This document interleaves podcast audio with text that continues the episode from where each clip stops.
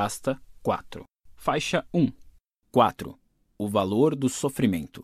Nos últimos meses de 1944, após quase uma década de guerra, a maré estava virando contra o Japão. A economia do país passava por dificuldades. Seus exércitos se dispersavam por metade da Ásia e os territórios que haviam conquistado pelo Pacífico caíam como dominós para os Estados Unidos. A derrota parecia inevitável. Em 26 de dezembro de 1944, o segundo tenente Hiro Onoda, do Exército Imperial Japonês, foi enviado à ilhota de Lubang, nas Filipinas. Suas ordens eram desacelerar ao máximo o progresso dos Estados Unidos, resistir e lutar a todo custo, jamais se render. Tanto ele quanto seu comandante sabiam que aquela era basicamente uma missão suicida. Em fevereiro de 1945, os norte-americanos chegaram a Lubang e conquistaram a ilha com uma força arrebatadora. Em questão de dias, a maioria dos soldados japoneses tinha se rendido ou morrido, mas Onoda e três de seus homens conseguiram se esconder na floresta.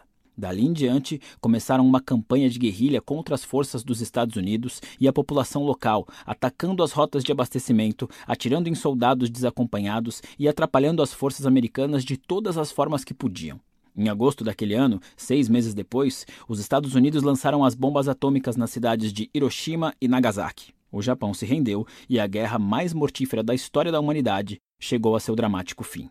Contudo, milhares de soldados japoneses continuavam espalhados pelas ilhas do Pacífico, muitos deles, assim como Onoda, escondidos em florestas sem saber que a guerra acabara. Esses grupos continuaram a lutar e saquear como antes, o que configurou um grande problema na hora de reconstruir a Ásia Oriental depois da guerra. Os governos concordavam que algo precisava ser feito. O exército americano, junto com o governo japonês, jogou milhares de panfletos em toda a região do Pacífico, anunciando que a guerra tinha terminado e que todo mundo deveria voltar para casa. Onoda e seus homens, assim como muitos outros, encontraram e leram esses panfletos, mas, ao contrário da maioria, o tenente julgou que fossem falsos, uma armadilha das forças americanas para tirar os guerrilheiros de seu esconderijo. Onoda queimou os panfletos e continuou a lutar ao lado de seus homens. Cinco anos se passaram. Os panfletos tinham parado de chegar. A maior parte das forças americanas já voltara para casa. A população local de Lubang tentava retomar a vida normal de agricultura e pesca, mas lá estavam Hiro Onoda e seus alegres companheiros,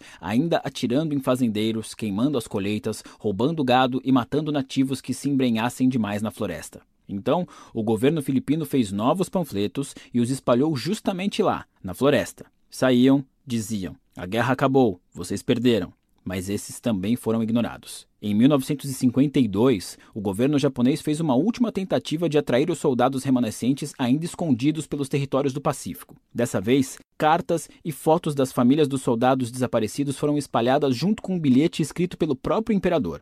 Mais uma vez, Onoda se recusou a acreditar que a informação fosse real. Mais uma vez, julgou ser um truque dos americanos. Mais uma vez, ele e seus homens resistiram e continuaram a lutar. Mas alguns anos se passaram e os filipinos, fartos de serem aterrorizados, finalmente se armaram e começaram a revidar. Em 1959, um dos soldados de Onoda havia se rendido e outro fora morto. Então, uma década depois, seu último companheiro, um homem chamado Kozuka, morreu em uma troca de tiros com a polícia local enquanto queimava campos de arroz. Ainda em guerra com a população local, um quarto de século após o término da Segunda Guerra. Onoda, depois de passar mais da metade da vida pelas florestas de Lubang, se viu sozinho. Em 1972, a notícia da morte de Kozuka chegou ao Japão, causando comoção. Os japoneses achavam que os últimos soldados tinham voltado para casa havia anos. A mídia japonesa começou a se perguntar: se Kozuka permanecia em Lubang até 1972, talvez o próprio Onoda, o último bastião japonês da Segunda Guerra, ainda estivesse vivo. Naquele ano, os governos japonês e filipino enviaram grupos de busca para procurar o enigmático segundo tenente. Àquela altura, parte mito, parte herói, parte fantasma. Não encontraram nada. Com o passar dos meses, a história de Onoda se tornou uma espécie de lenda urbana no Japão. O herói de guerra tão insano que não podia ser real. Muitos o romantizavam, outros o criticavam. Alguns achavam que fosse uma fábula inventada por quem ainda acreditava em um Japão extinto havia muito.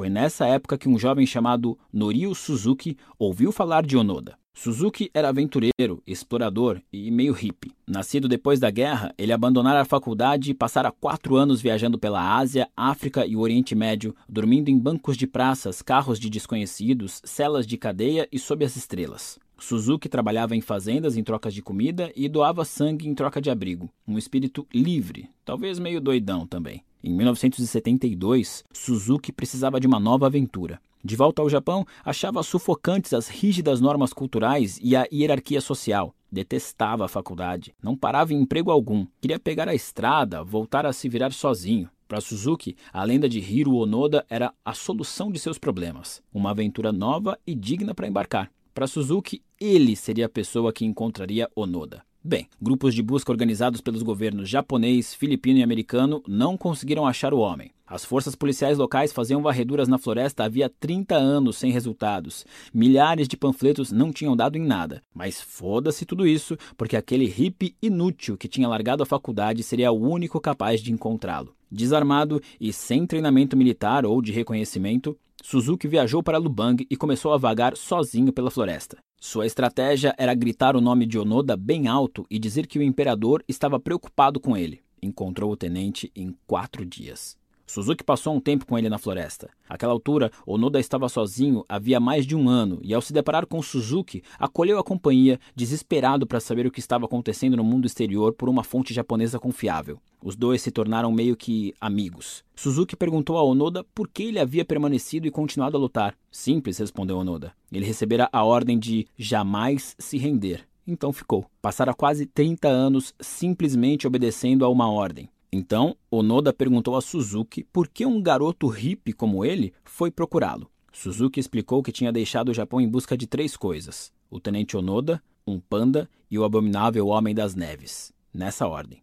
Os dois homens foram unidos pelas circunstâncias mais improváveis. Dois aventureiros bem intencionados em busca de falsas visões de glória, como um Don Quixote e um Sancho Panza japoneses, juntos nos confins úmidos de uma floresta filipina, ambos se considerando heróis, mesmo sozinhos, sem nada e com objetivos vazios. Onoda já desperdiçara a maior parte da vida numa guerra fantasma. Suzuki também desperdiçaria a dele. Depois de encontrar Hiro Onoda e o Panda, ele morreria alguns anos mais tarde numa avalanche enquanto buscava o abominável Homem das Neves, no Himalaia. É comum que os seres humanos escolham dedicar grandes períodos da vida a causas aparentemente inúteis ou destrutivas. À primeira vista, são sem sentido. É difícil imaginar como Onoda pode ter sido feliz naquela ilha durante 30 anos, comendo insetos e roedores, dormindo na terra, assassinando civis década após década. Ou por que Suzuki se jogou em direção à própria morte, sem dinheiro, sem companhia e com o único propósito de encontrar o fictício Yeti. Tempos depois, Onoda declarou não se arrepender de nada. Diz que se orgulhava de suas escolhas e do tempo que passara em Lubang, que foi uma honra dedicar parte considerável de sua vida a um império já inexistente. Se Suzuki tivesse sobrevivido, provavelmente teria dito algo similar, que estava fazendo exatamente o que queria,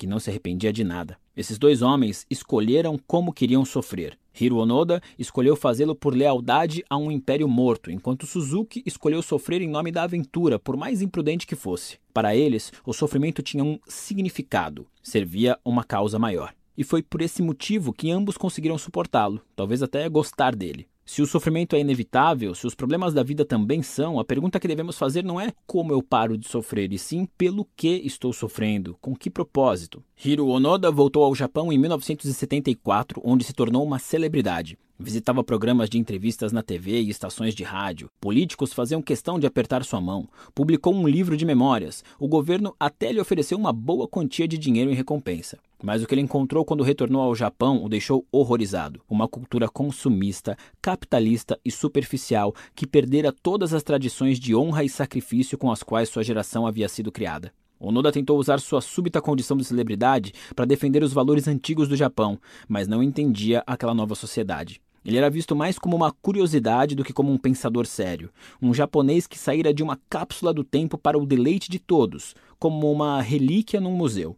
A maior ironia nisso tudo foi que Onoda ficou muito mais deprimido no Japão do que durante todos aqueles anos na floresta, porque lá, ao menos, sua vida tinha um propósito, um sentido. Isso tornava o sofrimento tolerável e até um pouco prazeroso. Mas no Novo Japão, que ele via como uma nação vazia, cheia de hippies e mulheres fáceis em roupas ocidentais, ele foi confrontado com a inevitável verdade. Sua luta não valera nada. O Japão pelo qual vivera e lutara não existia mais. E o peso dessa percepção o atingiu como nenhuma bala jamais conseguiria. Como seu sofrimento não significara nada, a conclusão se tornou clara e real: 30 anos desperdiçados. Então, em 1980, Onoda fez as malas e foi para o Brasil, onde morou praticamente até morrer.